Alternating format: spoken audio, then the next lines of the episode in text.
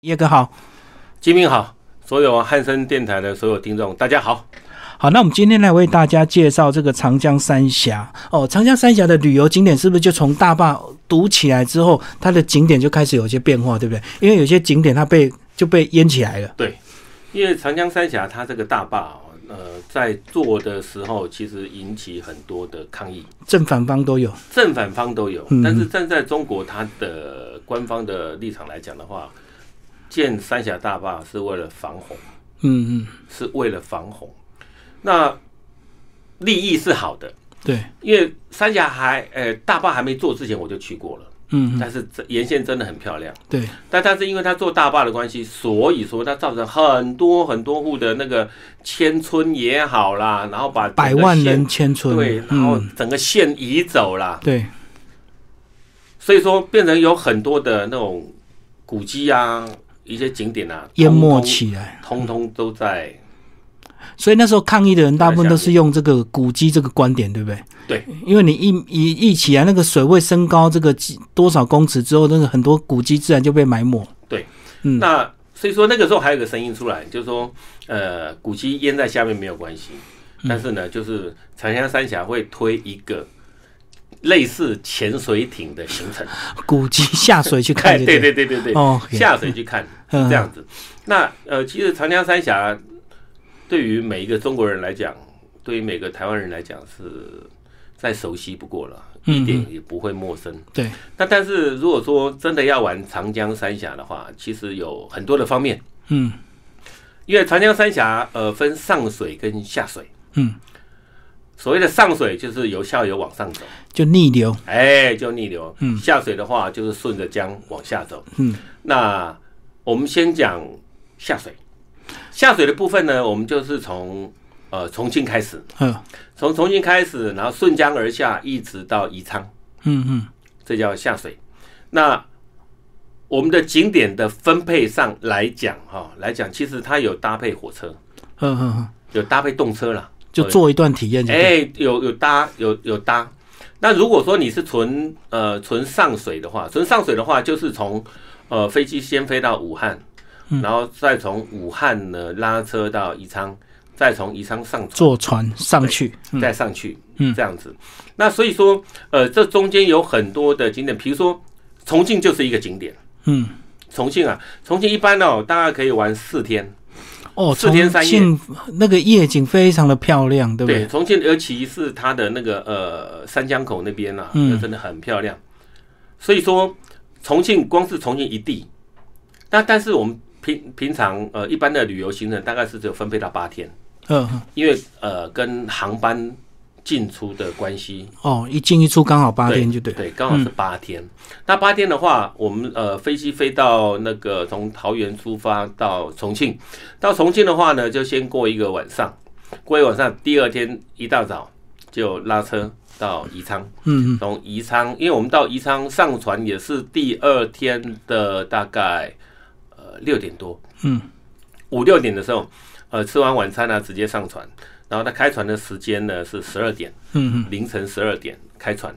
那所以说，那个从上而下，那比如说长江三峡，我们常常呃耳熟能详的啊，瞿塘峡、巫峡、西陵峡，都会嗯经经过过这，三个峡，嗯，那哪一段最漂亮？对于我个人来讲，哈，如果依我的专业来讲，其实都差不多。嗯嗯嗯，为什么？因为我常常在看，看久会视觉疲劳，哎，对，就有很像有种视觉疲劳。嗯，没那错，你只能够靠着船上有个导游，解说，对，船上有个导游，他会解说，哎，各各呃各各位游客，我们现在等一下几点几分要从什么地方要开始进入哪一个峡，嗯然后呢，他就会呃沿途会解说，而且解说的非常的仔细。那长江三峡沿岸它有哪些景点？比如说丰都鬼城，嗯嗯嗯嗯，比如说白帝城，对，比如说小三峡，那比如说那个三峡人家，这些这些景点哈、都是一般呃，你像那个白帝城，还有丰都鬼城，你上了船之后都还会有个自费嗯嗯嗯，搭配的配套，好、搭配的配套，就算你要不要参加自费啊？你要自费的话，就可以去看鬼城啊。哦，就是下船进去那个景区要另外买票，对不哎，对？对，就是另外参加船上的自费活动啦。嗯嗯那但是呃，有些是有包。那你像我们如果要走长江三峡的话，要特别的注意一件事情，因为团费高跟低，呃，也没有说所谓的高跟低啦，也就是说他坐的船是哪一个等级的船，那就有差别。豪华型跟平民型，对不对哎，豪华型跟平民型的是这个样子，但我们不价能讲钱不同。我现在不能讲说啊，那个哪个船是好，哪个船那个有有那种广告嫌疑哈。嗯。但是就是说，坐的船有差别。对。它的团费就会有差别。因为不同的船，你的房间大小就有差，对不对？诶、不有是些房大，间会不比是较豪船华，不是房间大小的问题，嗯是船龄、哦，新旧啊，新旧嗯嗯，跟新旧有关系，好、跟新旧有关系。然后再来，有没有包含自费在里面？嗯，有没有包含自费在里面？是这样子。那我们到了长江三峡最重要的大坝，现在我们大家都会讨论啊，三峡大坝到底撑得住啊，还是撑不住啊，嗯或者说怎么样，巴拉巴拉一大堆的。其实我们都不是工程的专业人员，嗯但是可以目前可以预知，我们现在可以看得到，以有限的那个新闻资讯，我们可以看得到，就是三峡大坝它没垮，嗯嗯嗯，对，它还是在发挥它的那个制洪、截流、对排洪，它的功能还是完全正常的。我们只要能够知道这些就好了。至于三峡大坝它顶得住顶不住，并不。并不是我们现在，比如说基民啊，或者是我啊，或者是我们旅游业的人能够去评论的。嗯嗯，今天如果我们讲难听一点，万一啦，万一假设一个状况，剩下大坝没了，那请问一下，我们旅游团以后还去不去？还是会去啊，只是走的方式不一样，对，走的方式不一样。你像我们那个去呃大坝三峡大坝的时候，我们可以去坝顶啊，呃参观它的当初建造的嗯，过程啊、历史啊，或者是说一些一些呃最重要，比如说那个呃游轮啊、爬楼梯啊，哦，一阶一关阶，哎，一阶一阶的关闸门啊，五阶楼梯啊，呃，那个那个那个放水啊，啊、那个慢慢慢往上爬或是往下爬，嗯，这个就是这个就是重点。我们坐船就要去体验对，爬楼梯哎哦，跟你跟那个我们到那个巴拿马，那巴拿嗯马运河也是这样也子是也是这样子爬，哦，也是这样子爬。那如果说啊，那个呃，爬完之后呢，一直一路往宜昌，到了宜昌之后，附近有什么点？比如说恩施啦、大峡谷啦，嗯，对不对？神农架啦，这些地方，这些地方呢，都是我们可以去走的、去逛的。哦，就已经到湖北了，哎，都已经到湖北，因为已经进入湖北境。其实那进入湖北境的时候，比如说啊，那个你你到了那个那个宜昌之后，到宜昌你还一定你要走，你一定要回到武汉，嗯，因为长江三峡很少会有那种回头啊，不走回头路啊，对，你要存下水就存下水，存上水就存上水。那我刚刚讲到的，呃，节目一开始我讲到的搭配火车，比如说重庆进出、武汉进出，它有一段动车，比如坐到宜昌之后，然后再坐动车回重庆，或者是说到了重庆之后，然后再坐动车再回武汉，那不然就是拉车回去，是这样，这样就比较累。哦，就用另外一个交通工具让你顺便体验，就对，对，那但是嗯，各位听众，如果说你在看长江三峡行程的时候呢，最好是不走回头路。不走回头路呢，就比较单纯一点，对，哦，看的东西也比较多，不要把一些时间浪费在不必要的交通工具上。嗯嗯嗯，当然，船不是不必要的交通工具，船是必备的对标配。那其他的，比如你走回头路就没意义。嗯嗯那我的建议是，不走回头路，要存上水就存上水，要存下水就存下水。所以大部分都是重庆跟那个武汉进出就对了，对，大不管部分怎么走，嗯不管怎么走，嗯，因为这个这种东西啊，牵扯到因为那个可能航点的问题对，哦，航点的问题，那可能那个重庆进出有的可能票价比较高，或者武汉进出票价比较低，嗯。那见仁见智。对，我们刚刚讲的是这个上水下水的一个行程。那其实重庆跟武汉它都是一个非常大的都市，所以它其实光是那个，如果你要深度游，也可以玩到五到八天，对不对？没错，嗯，你你像那个那个武汉三镇，武对汉三镇它本身就很大，但是因为武汉它是一个工业城市。嗯，武汉是纯粹一个工业城市，那那个重庆呢，它是属于一个三层的城市。对三层城市来讲，它能够呃吸引我们的，就是它以山神风貌。你像呃，我之前在节目上有提过的，中国大陆有几个城市，它是以它的自然景观嗯，或者是特殊的景观来营造它的气氛。你像夜上海，对上海的夜非常漂亮，因为它纯粹是由灯光打造出来的。嗯嗯，没错 雨桂林，下过雨的桂林，它是非常漂亮的，嗯或是正在下雨的桂林，当然是不要泛滥成灾。然后再来雾重庆，嗯嗯，重庆的雾真的是因为它是三层的关系，所以说它的那个，我有时我每次哦到那个呃重庆去的时候啊，如果说能够住到那种那个那个酒店，能够看得到对面的那个那个山啊呐、长江，嗯，那种那种那种感觉，它那个那个晨起的那个雾是很漂亮的。对，而且我知道重庆发展非常的快，所以它里面也是有很多大摩天大楼，然后那个夜晚的光雕夜景非常漂亮。对，而且你还可以坐着船嗯，去游，对，去那那那个他那个游船啊，去去逛，是这样。所以说，在重庆来讲的话，其实玩的地方还比较多，但是呢，武汉它是以人文景观比较多，嗯嗯，人文景观对，它没有什么所谓自然的景观，有啦，它是大都市工业发展，因嗯就对为。大都市。哦，因为它是大都大都市的关系，然后呢，它是全中国最重要的交通枢纽城市。嗯嗯，南来北往，还有东西向，它绝对都会通过武汉。所以说，武汉的交通位地理位置非常的重要，所以它的交通非常的发达。嗯嗯，所以武汉它其实要找景区的话，你要玩个五天八天也非常容易。包括它其实他们也现在开发很多所谓工业风，对不对？因为它过去有很多工厂在那里，然后把它改建之后就变成一个网红打卡点，这样大家喜欢逛那种工对工业风对对对对对。然后比如说一些什么新的文创，像文华创东山这西，样，哎，对对对对，文创东西啊，像什么咖啡馆啊，什么东西的一大堆的，很多。嗯特色景点。对特色的地方很多。那但是呢，因为这些地方呢，怎么讲？呃，武汉热，嗯嗯，它的夏天很热，它的冬天也不会很冷。嗯，所以说在武汉来讲的话，基本上呃，我们如果要去武汉自由行，嗯就要考虑到说，你会觉得会比较无聊。在我个人认为，嗯哦，在我个人认为，它绝对会很 boring。嗯，那重庆来讲的话呢，相对的，它能够玩的地方比较有美景看。比较有美景看，嗯对尤其它附近还有个大足石刻，嗯它那个大足石刻跟那个呃中国的其他三大足刻啊是并列中国四大足刻之一的。嗯嗯嗯，对我们过去历史课本有背到大主嘛。对，嗯大足石刻。那所以说，呃，各位听众，对于长江三峡来讲的话，其实今天我们在聊的，呃，跟金明在聊的，呃，除了上水、下水之外呢，其他的景点，因为呃，很多的，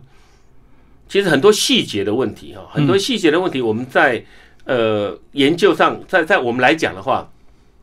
其实如果说你真的能够上传。除如果你真的是有曾经玩过长江三峡的，嗯你不妨去回想一下，你当初上船的时候，船上的导游有没有很认真的在跟你解说解说长江三峡的由来，嗯，长江三峡沿路的美景？如果有，那你就是不虚此行；如果没有，你只是在房间里面睡觉啊，你只是在餐厅里面打吃牌啊，饭。哎，你只是在那个什么那 KTV 里面唱歌啊，或者是说你觉得很无聊。但是我个人觉得哈、你我每次带带团去长江三峡，我都会觉得每一次都很惊艳，嗯嗯因为每次都不一样。对，那可能游客啊，比如说团员呐、去的时候，因为他只去一次而已，只去一次，他不会去第二次，很少很少。有的，你像有我，呃，我的朋友就跟我讲说，哎，叶哥啊，我们可我们还想再去长江三峡，可是我们不要坐船。我说你不要坐船，你干嘛去长江三峡？他说我们想去恩施啊，其他地方走一走，你可不可以安排一下？我我说那就直接从武汉就好了。对，武汉进出就对，就武汉，我们直直接玩湖北，湖北省整个嗯湖北这样子就好了，对，嗯是这样子。所以说，那个各位听众，如果说你去过，你还没有去过长江三峡，呃，如果这一波的疫情过去了，如果呃长江的那个水位恢复正常了，长江三峡绝对会是各位听众你在旅游中国大陆的时候的不要说十大、十大、十大选择之一，最最起码五大、嗯，五大选择之一，一定要去三峡看一看你一定要去走一走，去看一看。那如果他再往中下游，还有哪一些景区啊？因为我们都是只有走长江三峡那一段，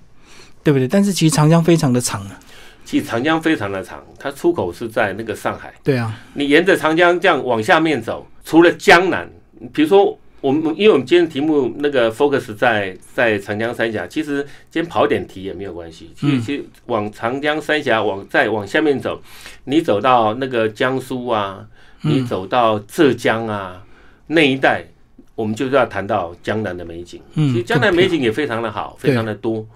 那只是说，只是说，一般人我们在讲长江三峡，就把它 focus 在所谓的重庆跟宜昌这一段，这一段，对对对对，然后顶多了再把武汉包一点点进来，因为嗯武汉跟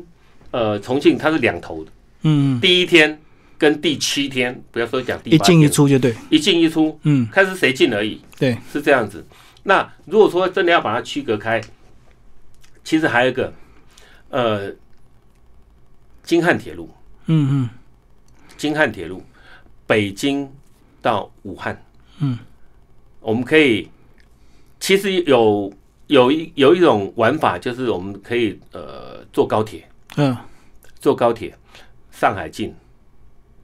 上海进，武汉出，嗯嗯，上海进，然后坐高铁到北京，坐然后再从那个呃北京坐高铁到武汉，然后可以从武汉延伸到哪里？延伸到广州，嗯京广铁路，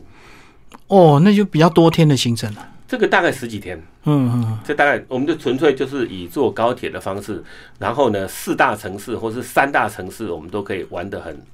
很愉快。哦，这种是比较特殊的行程。这是这种是比较特殊的行程。如果说要延伸的话，对于我来讲，要延伸的话就是嗯一路延伸，那也不用去坐坐车啊，要那个那个坐舟车嗯舟车劳顿啊，那大家那个都做的很辛苦。不太有，不是有些河轮它会直接开到这个长江口，这个一路这个下行下到那个呃上海这样的一个行程。其实这个行程比较少，嗯嗯，对于他们内滨来讲比较多，它太外边长了，对不对？也不是太长，因为有些河道比较窄，嗯那有些那个什么那个那个这水深啊，吃水不够。嗯你真的要坐坐那个呃游轮啊，坐他们河轮要一直到上海啊，基本上还真的是不多，因为现在从宜昌一直到上海那段几乎都是呃一般我们运沙、啊、运石头啊，哦，那那那那种工具船、商务船或者是工业船就对工工具船，旅游船比较少。对那种工具船，嗯，嗯，我知道，载沙载石头。哎，对对对，那那种比较多，嗯嗯那种比较多，是这样子，但是很很少啦、呃，也是有，但是我们一般的那种，像我们国际旅游团，很少会从宜嗯对，昌再往下延伸到呃它的那个下游的城我知市。道，因为如果你要去坐船，你一定会挑最漂亮的那段坐，那、对就三峡那一段，你绝对对不会想要坐长江整整条的，对吧？因为有些地方并不是都看起来那么漂亮。因为三峡嘛，对啊，对不对？嗯西陵峡、巫峡、瞿塘峡，这个这个这一段这一段刚好是长江长江的最精华精华，嗯它最精华、最漂亮的就在这一段。那其他的像那种呃其他地方，呃，你比如说像那个重庆以上啦，或者是说宜宜昌以下啦，那些都没有比较特殊的景点。嗯嗯但是有一个哈，我们可能要那个那个附带提一下，纤夫。我哦们，讲拉到船长的江三峡，我们逆必须流要，嗯一定要提到那个纤夫。嗯嗯什么叫纤夫嗯，？现在还有吗？现在没有了，只有在表演。哦，不能做就对，那没有，那现在几乎几乎已经没有了。嗯，那种纤夫啊，在早期在早期的时候，长江很湍急的时候，他们是两边就是河道很窄的时候，嗯长江长江很宽啊，有时候宽到一一两公里都有。河道很窄的时候，那个江道很窄的时候，就是必须要靠人力，逆流帮你把船拉上去，对，拉上去，嗯而且他马上全身都脱光，对不对？对，全身因为都在风啊水光里那个衣服如果穿着会摩擦，很容易受伤，对，嗯而且啊，他那个什么，那只穿了一个那个那个类似小丁字裤。哎、小丁字裤啊，那个那种那种草鞋啊，这样子。然后那个重庆的火锅其实就是早期的纤夫在吃东西的时候，那种大杂锅、大杂烩是一样的。哦，因为他们需要大量的补充热量。对，咸啊、辣啊，嗯有没有咸辣油？嗯，因为他们必须要有这些东西来补充他自己本身的那种能量。对，那个人力要对抗那个水力，那个要多大的一个拉力啊！而且对他们长期泡在那个冰冷的河里，其实后来他们好像都有职业病，对不对？那嗯所以说，那个长江三峡其实它有个纤夫博物馆，呃，有机会的话应该去参观看一下，看他们的血泪史。嗯嗯嗯，那我每次去的时候，看到那个有些他们在真的在拉拉的那些照片啊，或者什么东西的时候，我都会很莫名的感动。嗯嗯他们真的是长江三峡上面的一个传奇。嗯，就过去那个呃还没大坝之前，所以这个职业很多人在做。对，嗯而且他这个职业几乎是很低下等的人在做，嗯，太辛苦了。真的是很辛苦，为了生计，为了生活，为了温饱，他要去做。而且拉那个绳子哦，拉那个绳子，哎，那个绳子都好粗，是然后啊，扛着绳子在扛着绳子，然后拖着船，然后逆逆流，对，你你可以感觉到，你你可以感觉到说那个他们的，我我我有时候我讲到这一段哈，我讲到我会觉得很莫名的那种激动跟感动，就是说他们能够跟人力跟大自然的搏斗，嗯力与美的呈现，嗯嗯，那每个角度哦，怎么看都觉得说他们真的是为了那种长江三峡早期的时候做出很大的贡献，嗯嗯。所以有机会一定要去看一下。所以现在就是只能够用表演来呈现，就对。对，只能够用表演。呃，你看表演的时，那种那种感觉哦，那种感觉，不一样。嗯你还没有办法很对。我每次去看那个表演都没有办法什么可以去很融入，嗯那种那种那种感觉嗯是嗯。这个样子。接下来我们来讲一下重庆，其实重庆的那个麻辣也是很有特色，对不对？对。大家到重庆一定会想要吃个什么麻辣锅这样子。嗯嗯，重庆的火锅啊，它比成都的火锅，其实你要讲到重庆的火锅，有人在比重庆跟成都人不太一样啊，重庆人跟成都人不一样。其实重庆还没有还没有变成那个直辖市的时候，它本来就是四川的一个省，呃，一一个一个嗯一个部市分，嗯一部分。那它成为直辖市之后，大家很容易把重庆火锅跟那个成都火锅拿出来做比较。对，那成都的火锅是又麻又辣，嗯因为是花椒的关系对，又麻又辣。然后呢，那个什么，那个比较偏重咸，嗯比较偏重咸。然后呢，那个重庆的火锅呢是比较油，